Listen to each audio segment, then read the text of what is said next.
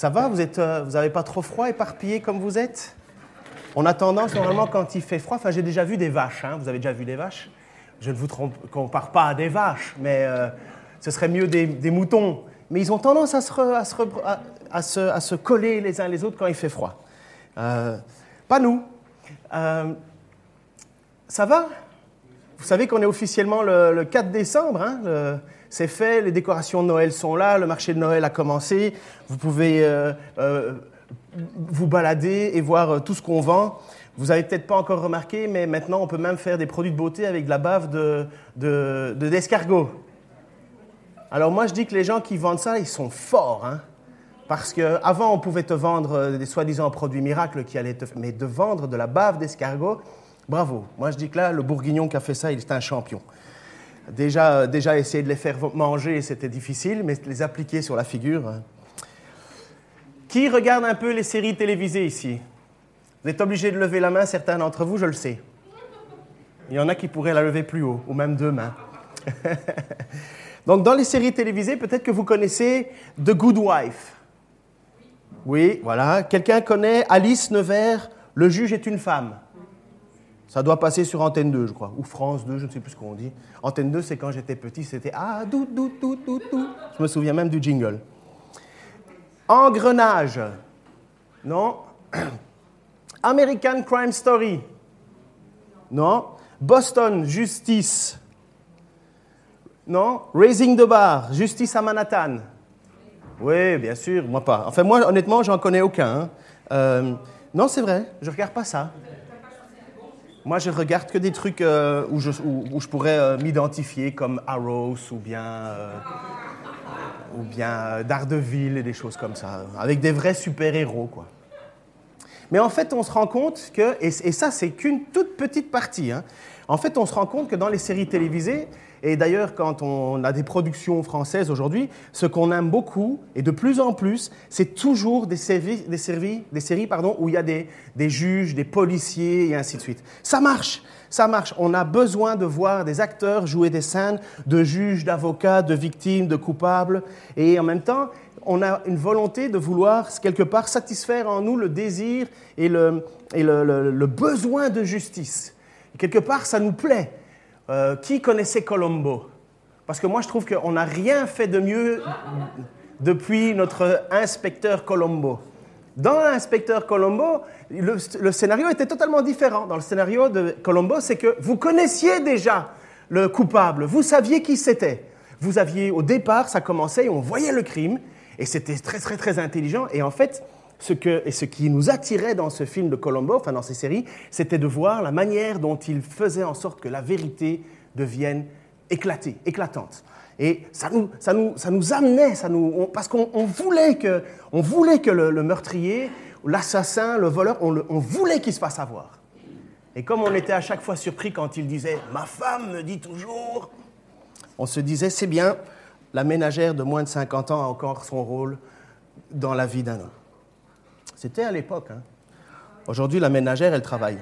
Alors, mettons maintenant, qu'est-ce que ça a à voir avec nous et notre Bible et notre passage dans la, première lettre de Jean, on est au chapitre 2 Eh bien, ça a tout à voir. Parce que quand Jean écrit cette lettre, comme je vous ai expliqué, il l'a écrit dans les années peut-être 85, euh, l'Église avait déjà commencé, il y avait déjà eu pas mal d'erreurs et ainsi de suite, et il est obligé d'écrire à l'Église parce qu'il voit qu'il y a un peu du grand n'importe quoi qui se fait. Et il est obligé de rappeler des évidences. Si nous marchons, si nous disons que nous sommes dans la lumière, mais que nous marchons dans les ténèbres, nous sommes menteurs. Sous-entendu, c'est pas parce que tu connais le plan de Dieu que forcément tu es sauvé. C'est parce que si tu marches dans, les ténèbres, ça veut dire que si ta vie continue à faire exactement avant, s'il n'y a pas une différence entre le avant la rencontre avec Jésus-Christ et le après la rencontre avec Jésus-Christ, c'est que tu ne l'as pas rencontré. Vous vous souvenez, je vous ai mis mon, prédicateur préféré, Don Carson, euh, qui vous a dit quoi? Vous vous souvenez, il a insisté toujours, toujours, et il l'a dit en criant même, ce qui n'est pas habituel avec lui, mais euh, il y a toujours un changement, toujours, sinon où est la preuve du changement? Et donc, Jean, notre apôtre Jean, qui écrit cette lettre à ses églises, doit à un certain moment marcher sur une ligne Comme dirait euh, une grande phrase dans Apocalypse Now, il disait Je me sens comme un escargot qui glisse le long d'une lame de rasoir. Vous connaissez cette phrase? Magnifique. Enfin bref. Dommage pour l'escargot par contre. Mais, euh, mais Jean doit parler de à la fois la vérité et la réalité qu'il y a entre le péché, qui est intolérable dans la vie du chrétien, et la réalité du péché, qui parsème la vie du chrétien. Alors comment on fait? Ou bien Jean bascule dans un légalisme absolu, où finalement nous serions personne ici euh, dans la salle, puisque nous péchons tous. Ou bien on rentre alors dans une espèce de grande, euh, grande soirée à Kumbaya où finalement tout le monde fait n'importe quoi, on ferme les yeux sur tout le monde, on ne peut pas se juger, euh, fais ce que tu veux, vis ta vie comme tu veux, de toute façon Jésus t'aime, il est mort pour toi, continue. Non, vous le savez, c'est pas ça du tout. Et Jean doit ramener l'évangile à ce qu'il est véritablement. Et là, il va parler justement et il va mettre en scène une, précision comme si c'était un jugement comme si on était dans un procès. Voilà pourquoi le titre de ce matin, c'est Le procès de nos péchés. Attention, nos péchés ne sont jamais extérieurs à nous. Nos péchés, c'est nous. Nos péchés, c'est ce que nous faisons. C'est, comme en grec on dit, amartia. Amartia, c'est manquer le but. Mais manquer le but, ça a l'air calme, ça a l'air gentil. Manquer le but, ça veut dire ne pas faire ce que Dieu attend que tu fasses. Et si tu ne le fais pas, boum, péché. Péché entraîne la condamnation, condamnation entraîne le rejet par Dieu. Alors on est là. Le procès de nos péchés. Je trouvais c'est une très très belle image. Suivant. Le juge dans notre procès, c'est l'Éternel. C'est Dieu lui-même. Voici ce que dit Ésaïe 33, 22. Car l'Éternel est notre juge et il est notre législateur. Non seulement il est le juge qui connaît la loi, mais en plus que ça, c'est lui qui l'a faite. C'est sa loi. C'est la loi de l'Éternel. Et donc notre juge la connaît parfaitement. Vous savez que parfois, vous avez déjà entendu ça, euh, des gens sont acquittés par vice de forme. Vous connaissez ça, le problème de vice de forme? Et alors les personnes, avec euh, passion, disent Non, je n'ai pas été acquitté, je n'ai pas été condamné. Non, il y avait vice de forme. Apparemment, quelqu'un n'avait pas bien connu la loi. Dieu, il connaît parfaitement sa loi. L'avocat de la cour, vous connaissez l'avocat de la cour, c'est celui qui va tout faire pour vous condamner. Lui, il est là pour que vous preniez perpète. Ça, c'est son rôle, son objectif. Et eh bien, cet avocat de la cour, cet avocat qui est contre nous, finalement, c'est le diable. Et c'est ce qui nous est dit dans Apocalypse 12, 10. L'accusateur de nos frères, celui qui les accusait devant notre Dieu jour et nuit. Donc le diable, le diable fait ça perpétuellement. Il est en train de dire à Dieu à ton sujet, tu as vu, tu as vu, tu as vu ce qu'il fait, tu as vu, regarde, tu, regarde ça, tu l'as pas manqué quand même. Ça, tu l'as vu, tu l'as vu, regarde ce qu'il a fait. Encore une fois. Ah, tu, lui, tu l'as vu, tu l'as vu. Ça, c'est le rôle du diable.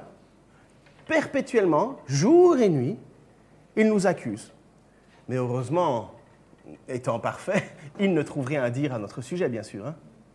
Ni même notre conscience ne nous accuse, bien sûr. Hein. L'avocat de la défense, c'est celui qu'on aime, ok? C'est, ça, c'est, celui, on lui a remis notre, notre destinée entre ses mains. C'est lui qui va plaider devant le juge. Il vaut mieux, il connaît bien la loi. Eh bien, l'avocat de notre, de notre défense, c'est Jésus. Il est droit, il est juste, il connaît aussi parfaitement la loi et il ne l'a jamais, jamais transgressée. Si on trouve un avocat comme ça sur la terre, dépêchez-vous de, de, l'engager. Hein. Ça n'existe pas. Nous avons un défenseur auprès du Père, et c'est ce qui fait partie de notre texte aujourd'hui, 1 Jean chapitre 2 verset 1. Jésus-Christ le juste. Le juste, ça veut bien dire ce que ça veut dire, celui qui n'a jamais commis de péché. Et il est notre avocat devant Dieu. Dieu qui est le juge et le législateur. Il a tout fait, il connaît la loi.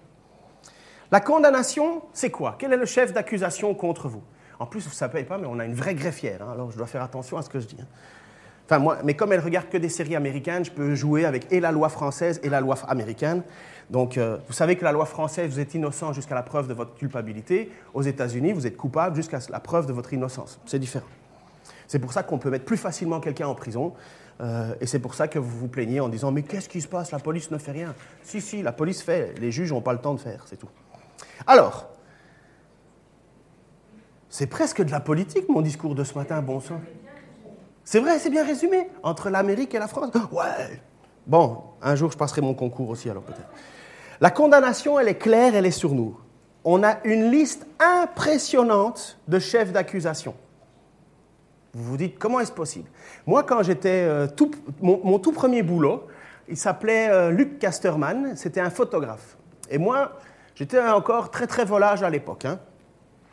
Et chaque matin, j'arrivais au boulot, donc c'est moi qui faisais la fermeture, et chaque matin, j'arrivais au boulot, et il avait un petit papier sur lequel il mettait toutes les choses que j'avais oublié de faire. Et tous les matins, je n'avais même pas droit à un bonjour ou un café ou quoi que ce soit. C'est Ken, tu as oublié ça, ça, ça, ça, ça, ça. C'était une horreur de travailler avec lui. C'est une horreur. Évidemment, il avait raison. Bien sûr qu'il avait raison. Mais il aurait pu me payer un peu plus pour avoir raison. il y a un moment, là, euh, tu payes pour ce que tu as, mon ami. Enfin bref, j'étais jeune et volage. Aujourd'hui, je change, je ne suis plus comme ça. Et voici le chef d'accusation. Puis je vis un grand trône blanc, et celui qui était assis dessus. La terre et le ciel s'enfuirent devant sa face, et il ne fut plus trouvé de place pour eux. Et je vis les morts, les grands et les petits qui se tenaient devant le trône. Des livres furent ouverts. Ouh, ça, on n'aime pas ça. C'est comme mon petit papier le matin. Des livres furent ouverts, et un autre livre fut ouvert, celui qui est le livre de la vie.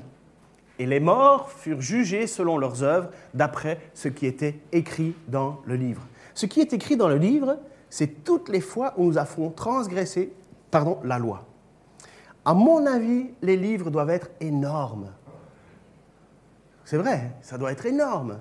Bien souvent, on fait du bien, le bien qu'on veut faire, on ne le fait pas, et le bien qu'on veut pas faire, et le mal qu'on ne veut pas faire, on le fait. Ça vous arrive, hein, des phrases comme ça que vous sortez en vitesse, euh, et puis après ça, vous dites, oh mince, pourquoi j'ai dit ça?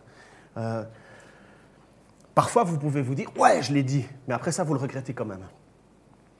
Et au milieu de tout ça, au milieu de cette cour dans laquelle nous sommes, il y a, il y a toi, il y a moi, il y a nous, mais chacun individuellement.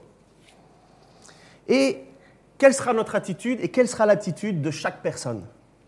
Eh bien, on ne va pas la ramener large.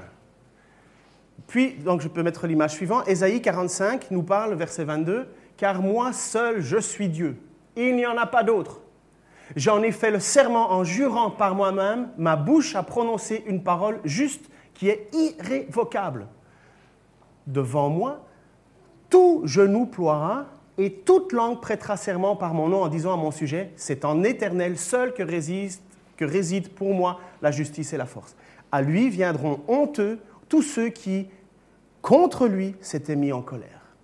Tout genou fléchira. Tous, tous, tous, tous. C'est une parole irrévocable, ça ne bougera pas. Et la sentence, quelle devrait être la condamnation Après négociation entre le chef entre l'avocat de la défense et l'avocat de euh, la cour, il va y avoir un grand débat. Et finalement, quelle serait la sentence? Eh La sentence, elle n'est pas compliquée, elle s'appelle l'enfer. Elle s'appelle la séparation avec Dieu. Alors j'ai pris que deux passages parce que si je commençais à faire une étude sur l'enfer, euh, ça aurait été long.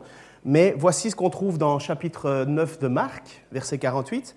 Cet enfer, ce lieu, c'est le, lieu où les vers rongeurs ne meurent point et où le feu ne s'éteint jamais. Euh, c'est une image.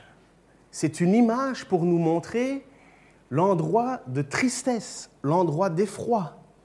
Il y a une autre image qui est donnée en Matthieu 13, 42. C'est un endroit où ils les précipiteront dans la fournaise ardente, où il y aura des pleurs et des amers regrets. C'est un endroit. Un jour, je me posais la question, mais finalement, est-ce que c'est un endroit où on est une espèce de grand barbecue qui sentons toujours le brûler? Est-ce que c'est ça? Euh, Si c'était vrai, les vers, comment ils feraient pour résister? Mais c'est une image. C'est une image pour nous montrer que c'est un lieu horrible. L'endroit, l'enfer, la Géhenne, la Géhenne, en fait, quand vous étiez à Jérusalem, il y a une vallée. Donc Jérusalem, c'est une petite montagne. Et sur cette montagne, il y a évidemment la ville de Jérusalem, construite par le roi David, ben, surtout par Salomon, mais la ville de Jérusalem, c'est David. Après ça, le roi Salomon a bâti le temple, et ainsi de suite. Ça a un peu bougé au fil des années. Mais la colline y est toujours. Et au bord de Jérusalem, lorsque vous regardez Jérusalem à partir du jardin de Gethsemane, sur le bord à sa, gauche, il y a une vallée. Et cette vallée, en fait, c'était la poubelle. Ici, notre poubelle, elle est à Aoui. Vous savez qu'on a une usine de détritus à Aoui avec une magnifique montagne. Finalement, c'est un endroit où on jette tout, où on jette tout ce qui est sale, tout ce qui est mauvais. On jetait aussi des corps là-dedans, c'était la grande poubelle. Et c'était connu. Et voilà l'image, quand on dit finalement la GN, c'était une image où il y avait les vers. Mais en même temps, il y avait constamment le feu. Le feu ne s'éteignait jamais parce que la façon dont on faisait pour que euh, les détritus euh, disparaissent, on les brûlait. Et donc cette image, pour les gens, c'est clairement un endroit où tu n'as pas envie d'aller. C'est clairement un endroit que, si tu y es, mais c'est l'horreur, c'est la pourriture, c'est la, la déchéance. Et en même temps, lorsqu'il disait, lorsqu'il y aura un endroit de pleurs et d'amers regrets, c'est un moment en fait où il y aura l'absence totale de bonheur, l'absence totale de joie.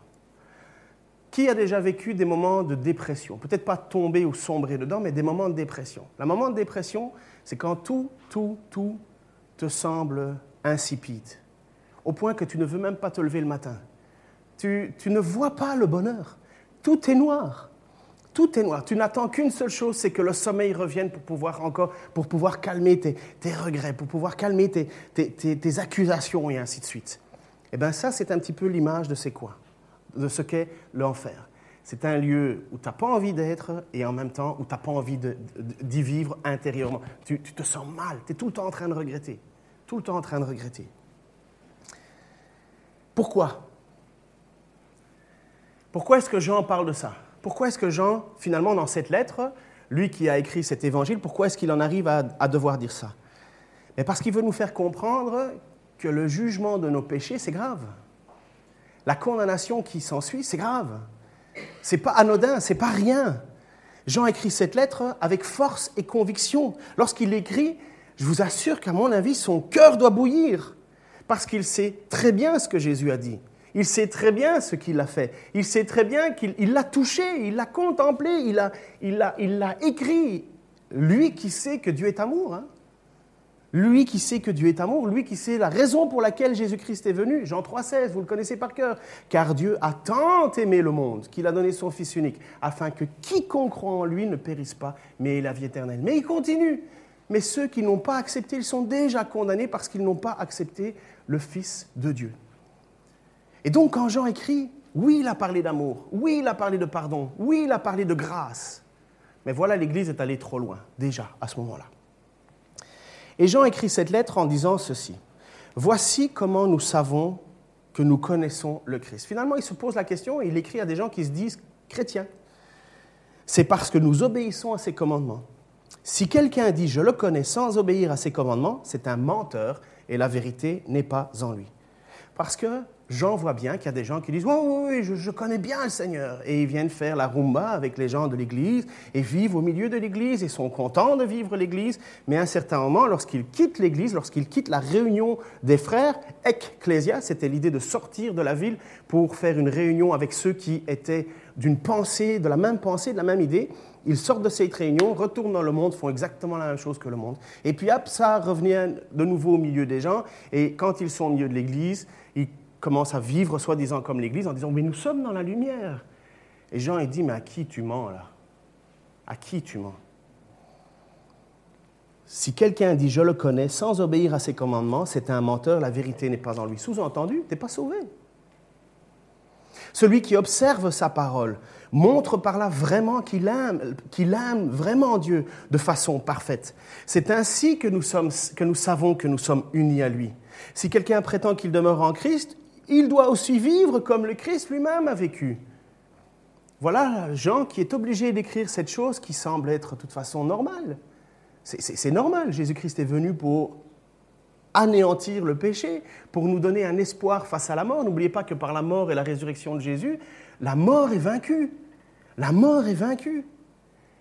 La peur de la mort est, disparue. La mort n'a plus de pouvoir pour nous, sur nous, puisque nous savons qu'en mourant, nous sommes avec lui. Mais qu'est-ce que ça veut dire aimer la parole de Dieu? Ok. Qui a déjà eu euh, affaire à un policier devant lui qui vient juste de l'arrêter parce qu'il a mis une contredanse? Euh, Ou parce que vous avez malheureusement euh, dépassé de 0,1 gramme le taux d'alcool? C'est possible, hein, ça arrive. Hein. Moi, je n'ai pas une pipette tout le temps sur moi et quand on me propose un verre, allez, encore un verre Je dis, bah oui, allez hop, je me sens bien, ça va. Euh, mais là, le policier, il ne te demande pas si tu te sens bien ou pas, il te demande de souffler. Euh, donc, euh, bref. Ou bien quand vous vous faites arrêter parce que vous avez dépassé la vitesse. Mais monsieur l'agent, je vous assure que j'aime la loi. Moi, la loi, je la chéris. Moi, la loi, je veux l'obéir. Moi, la loi, je... Toute ma vie, je veux savoir la loi. Monsieur l'agent, vous... comprenez, mon cœur bat à l'idée de connaître la loi. Oui, mais on rigole, mais c'est ce que David dit. Psaume 119. Enfin, on ne sait pas si c'est David, mais on le suppose. Ça fait partie de ces psaumes anonymes. Heureux les hommes qui ont une conduite intègre et qui suivent dans leur, dans leur vie la loi de l'Éternel. Heureux les hommes qui suivent ses préceptes et cherchent à lui plaire de tout leur cœur. Ils ne commettent pas le mal, ils suivent les chemins que Dieu leur a tracés. Tu as promulgué tes décrets pour qu'on les respecte avec soin, que j'ai assez de fermeté pour observer tes ordonnances. Alors je n'aurai pas de honte lorsque je considérerai tous tes commandements. Je te célébrerai dans la droiture de mon cœur quand j'aurai étudié tes justes lois. J'observerai fidèlement tes ordonnances. Ne m'abandonne pas complètement. Comment, quand on est jeune, avoir une vie pure? C'est en se conformant à ta parole.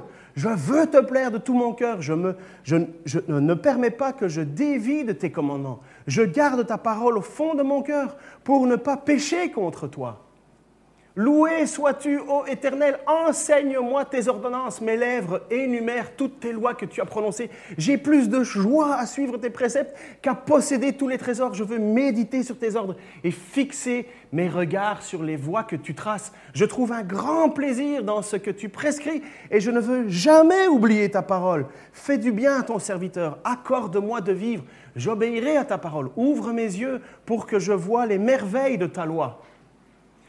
Je suis étranger sur la terre, ne me cache pas tes ordonnances. À tout instant, je brûle de désir de connaître tes lois. Eh bien, ça, c'est nous. Non? Comment ça, non? Le roi David, il a quoi? C'est un, homme, un homme selon quoi? Vous connaissez la façon dont on définit? Un homme selon le cœur de Dieu. Qu'est-ce qu'un chrétien, finalement? Pourquoi est-ce qu'on est chrétien? Vous le savez, Comment est-ce que tu peux dire je suis chrétien? J'ai posé la question à un catholique. Hein. Et le catholique, il m'a dit Ouais, mais je suis une bonne personne. Hein. Je dis Oh là là là là, celui qui dit mériter son salut, il a déjà perdu. Hein. Je dis C'est pas ça comme ça que ça marche. Non C'est quoi qui fait qu'on est un chrétien? C'est vrai qu'on est chez les baptistes, ça ne devrait pas sortir aussi vite. Les pentecôtistes auraient peut-être répondu un peu plus vite. Le Saint-Esprit, on sent. Le Saint-Esprit en nous, c'est la preuve que nous appartenons à Dieu. C'est ça qui nous scelle. C'est ça qui nous scelle. Après ça, je ne vous demande pas de me dire et me montrer comment vous pouvez avoir le Saint-Esprit. Il y en a certains qui se jettent par terre, d'autres qui aboient. On n'est pas là. Pour aboyer, se jeter par terre, je ne suis pas sûr. Pour d'autres manifestations, on peut avoir une, une ouverture d'esprit, ok? Mais il y a une certitude. Une certitude, c'est qu'un homme qui a l'esprit désire ça. Il désire plaire à Dieu. Il désire obéir à ses commandements. Est-ce que vous êtes d'accord avec ça? Vous pouvez dire Amen Amen. Pas oui, Amen. Wow. Tu peux même ponctuer d'un Alléluia si tu es vraiment convaincu. Mais ça, je te laisse à ton libre choix. Ça, c'est un vrai chrétien. C'est pas parce qu'il en est capable. C'est parce qu'il a le cœur qui déborde à obéir et à plaire à son Dieu. J'espère que c'est, c'est votre réalité. Mais, et c'est ça pourquoi Jean est obligé d'écrire. Il est obligé d'écrire d'abord pour dire, mais ça, c'est ça, hein, être chrétien. Il n'y a pas d'autre possibilité. C'est ça. Il n'y en a pas d'autre. Ça doit brûler à l'intérieur de vouloir plaire à ton Dieu. Ça doit brûler à l'intérieur. C'est une, c'est une volonté de constamment plaire à Dieu. C'est quelqu'un qui n'a pas de regret à la loi. C'est quelqu'un qui, qui est dans une perpétuelle remise en question face à cette loi. C'est quelqu'un, quand il prend une décision, il dit Seigneur, quelle est ta volonté? C'est quelqu'un, quand il commence à faire quelque chose qui est contraire à la loi de Dieu, se sent mal. Il n'essaye pas de cacher. Mais, heureusement, il y a un mais, parce que là, jusqu'à présent, on est tous accablés, hein, et moi en premier Parce que celui qui parle beaucoup est redevable de beaucoup de paroles. Comme je parle beaucoup et vite, vous imaginez tout ce que je vais devoir dire. Mais, mais, si toutefois il arrivait à quelqu'un de commettre un péché. Alors quand Jean écrit ça, il n'écrit pas en disant les super bons ne vont jamais faire de péché et les moyens vont commettre des péchés. Non, lorsqu'il le dit, alors pour ceux qui adorent la grammaire, qui aimait la grammaire à l'école? Non, n'hésitez pas, hein, même si c'est honteux, euh, levez votre main. Alors, moi, j'ai jamais aimé la grammaire, ok? En fait, parfois, je me demandais même si la grammaire n'avait pas été inventée spécialement pour m'embêter. C'est vrai. C'est vrai, ça a commencé à l'école, je me souviens, en primaire, il fallait souligner en jaune le complément d'objet direct, il fallait souligner en bleu le sujet, en rouge le verbe, et à un certain moment, je me mélangeais avec la trigonométrie où il fallait l'utiliser aussi.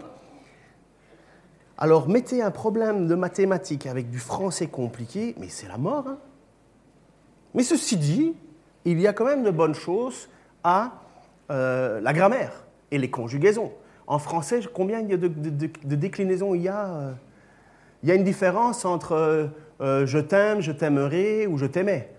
si tu dis à ta femme je t'aimais, je peux te dire que ça n'a pas le même sens que je t'aime.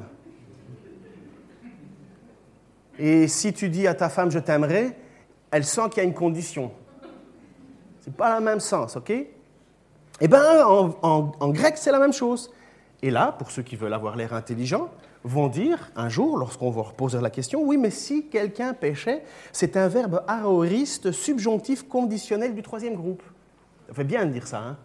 Dans une table, une petite réunion, vous mangez, vous mangez de l'escargot, après vous en avoir mis plein la figure, et vous dites, mais ça c'est la mode, hein sauf que vous avez oublié d'enlever le persil, et vous dites à un certain moment, le verbe aoriste subjonctif conditionnel du troisième groupe me prouve que finalement, nous pourrions pécher encore. Parce que voilà ce que cela veut dire, si quelqu'un pêche, et Jean, dans, le verbe qu'il utilise, si quelqu'un pêche, et cela se produira, nous avons un avocat.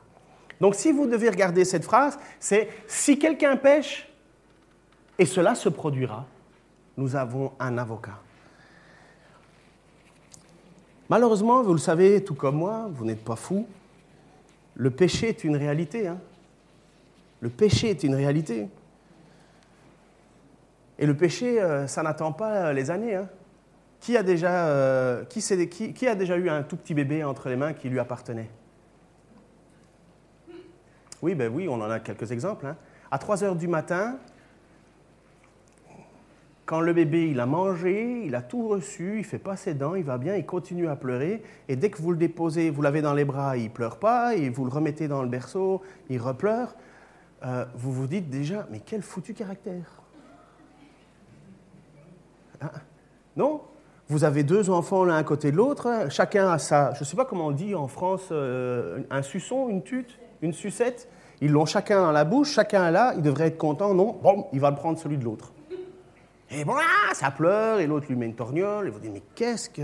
Pourtant, c'est innocent. Mais le péché est déjà là. Et donc, euh, c'est la même chose pour les vieux. Hein. Plus tard, hein. ça sera peut-être pas avec une sucette en bouche, mais je peux vous assurer que si on vous enlève votre, bouche, euh, votre soupe, ou si on a le malheur d'avoir changé un ingrédient et contre vos habitudes,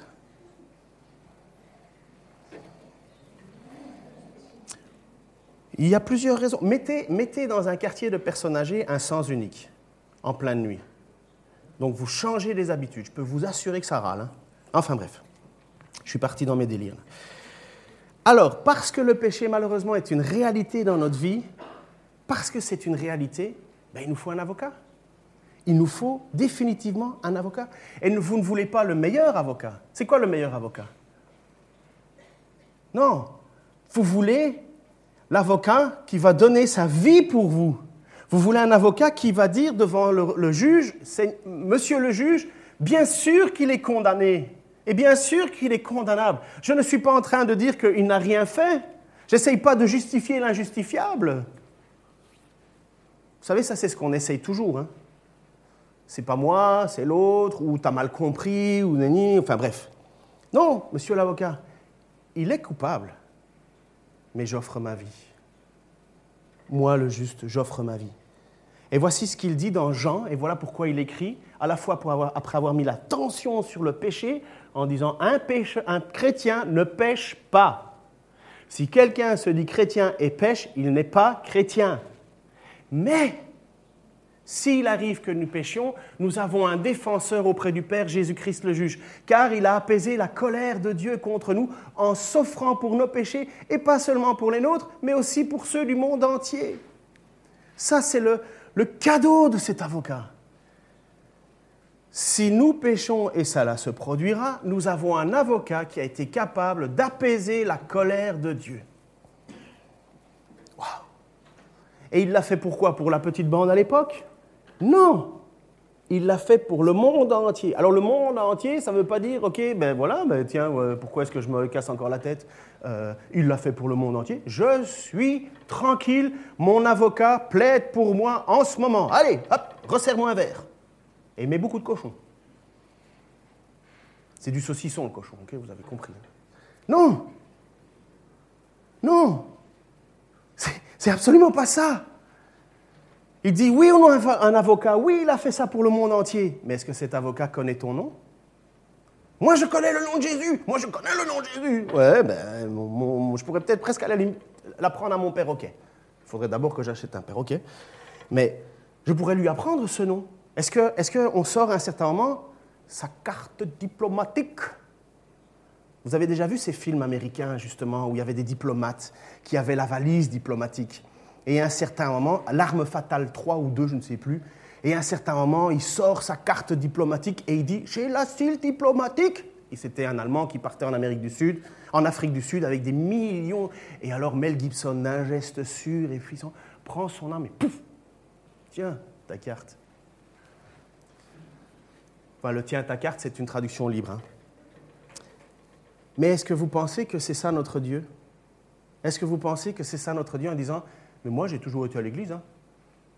J'ai toujours tout fait, ce qu'il fallait, très bien. Ah, mais Jésus va dire, oui, mais je ne te connais pas. Oui, mais j'ai ma carte. J'ai rempli tous les points. Moi, je ne raterai jamais un dimanche à l'église. Hein. Dieu, ce qui ne vient pas à l'église le dimanche. Alors moi, j'y vais le dimanche. Bang, bang, bang, regarde, j'ai tout accompli.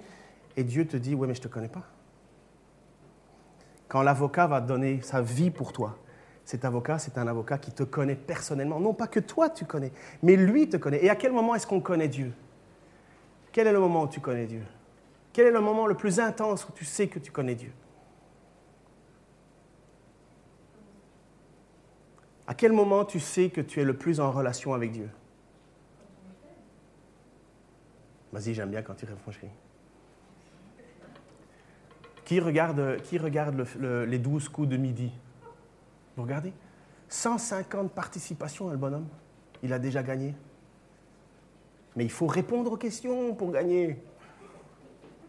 S'il regardait en disant je le sais mais je ne le dis pas, je le sais mais je ne le dis pas, il ne gagnerait pas. La raison pour laquelle et là comment nous savons que nous aimons Dieu, vous savez quoi? C'est parce qu'on veut obéir à ses commandements.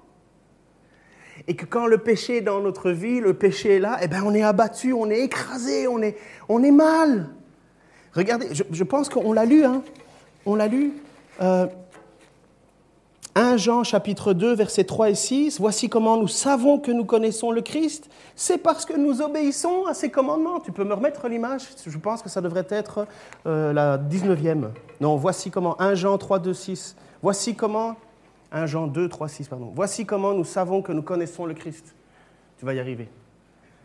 Voici comment nous savons que nous connaissons le Christ. Comment ça se fait que le Christ me connaît, je le connais? Mais parce que nous obéissons à ses commandements. C'est ce que Jean a écrit juste avant. Hein. Si quelqu'un dit je le connais sans obéir à ses commandements, c'est un menteur, la vérité n'est pas en lui. Celui qui observe sa parole montre là qu'il aime vraiment Dieu de façon. C'est ainsi que nous savons que nous sommes unis à lui. Celui qui prétend qu'il demeure en Christ doit aussi vivre comme le Christ a vécu. Alors si je vous repose la question, mais, comment vous savez que vous aimez Dieu? Vous dites Parce que je veux lui obéir. Et Jean dit, je le sais que vous voulez, mais malheureusement, il arrivera que vous péchiez. Mais si vous péchez, mais que dans le fond de votre cœur, c'est ça que vous avez, que vous avez cette volonté de lui obéir, cette volonté de lui plaire, cette volonté de tenir votre corps en bride, cette volonté de ne pas vous laisser aller. Il dit, ben là, vous avez un avocat. Mais si vous n'avez pas ça, vous n'avez pas d'avocat. Est-ce que tu as cet avocat? Est-ce que tu peux dire que Christ te connaît? Ben, Moi, je dis, ben, Seigneur, je t'ai encore parlé ce matin, je t'ai parlé avant de prêcher, je te parlerai encore. Seigneur, on se connaît, tu me connais, j'ai une relation avec toi, je te parle tout le temps. Et je sais que sans arrêt, je te demande, Seigneur, mais, mais, mais vérifie si je suis sur une bonne voie. Si tu es pris par la culpabilité de ta faute, c'est une bonne chose. Mais il faut que tu aies la certitude que Dieu te pardonne aussi. Il y a des gens malheureusement qui pensent que Dieu ne les pardonnera jamais leurs erreurs et ils se morfondent perpétuellement et ils se sentent mal et ils ne comprennent pas la, joie d'avoir cet avocat. Ils ont bien compris la première étape, on ne, transgresse pas les lois de Dieu. On a bien compris la première étape, mais on n'a pas bien compris ce que Jean disait ensuite. On a un avocat et il s'est offert en sacrifice pour nous, pour apaiser la colère de Dieu. Sous-entendu, Dieu est en paix avec nous. Nous sommes en paix avec Dieu. Par contre, si on pêche volontairement tout en se disant chrétien, et que ça ne te stresse pas trop, que tu passes plus de temps à essayer de camoufler ton visage et ta vie plutôt que de la mettre en ordre, ben excuse-moi, mais découvre vite le message de l'Évangile parce que tu es encore sous la colère de Dieu. Voici la lettre donc que Jean a écrite. Quand Jean écrit ça, il est obligé de l'écrire. Lui qui est témoin, il a marché à côté de Jésus, il l'a touché, il l'a entendu, il l'a certainement questionné, il l'a vu accomplir. Il sait de quoi il parle, Jean. Et puis, il y a le roi David, psaume 32, qui nous dit ceci. Tant que je ne reconnaissais pas ma faute, mes dernières forces s'épuisaient en plainte quotidienne, car de jour et de nuit, Seigneur, tes coupes levaient sur moi, et j'étais épuisé comme une plante au plus chaud de l'été, ou la nôtre qu'on oublie d'arroser les trois quarts du temps. Mais je t'ai avoué ma faute, je ne t'ai pas caché mes torts, je me suis dit, je suis coupable, je dois le reconnaître devant le Seigneur, et toi, tu m'as déchargé de ma faute. Voilà pourquoi tous les fidèles devraient adresser leur prière quand il en est temps cette prière-là. Si le danger menace de les submerger, ils resteront hors d'atteinte. Voilà ce que un homme dont le cœur de Dieu, qui a le cœur de Dieu, voilà, voilà ce que nous sommes. Mes amis, jamais nous serons à la perfection. Demandez à mes parents, ils sont là aujourd'hui. Demandez-le si, je suis si je parfait. Non, leur demandez pas. Vous le savez. je ne suis pas parfait. Ma femme est là. Ma fille de 17 ans me rappelle constamment que je ne suis pas parfait. À 17 ans, c'est ce que je disais hier, à 17 ans, j'ai l'impression que les enfants n'ont pas des jumelles, enfin des, des, des, grands angles, mais juste des spots comme ça. Et ils te regardent, ils te regardent. Hein, papa, qu'est-ce que t'as dit? Qu'est-ce que t'as fait Doucement, tu es là parce que je l'ai voulu. Hein. Elle n'est pas là, j'en profite. Elle a 17 ans aujourd'hui, ma fille.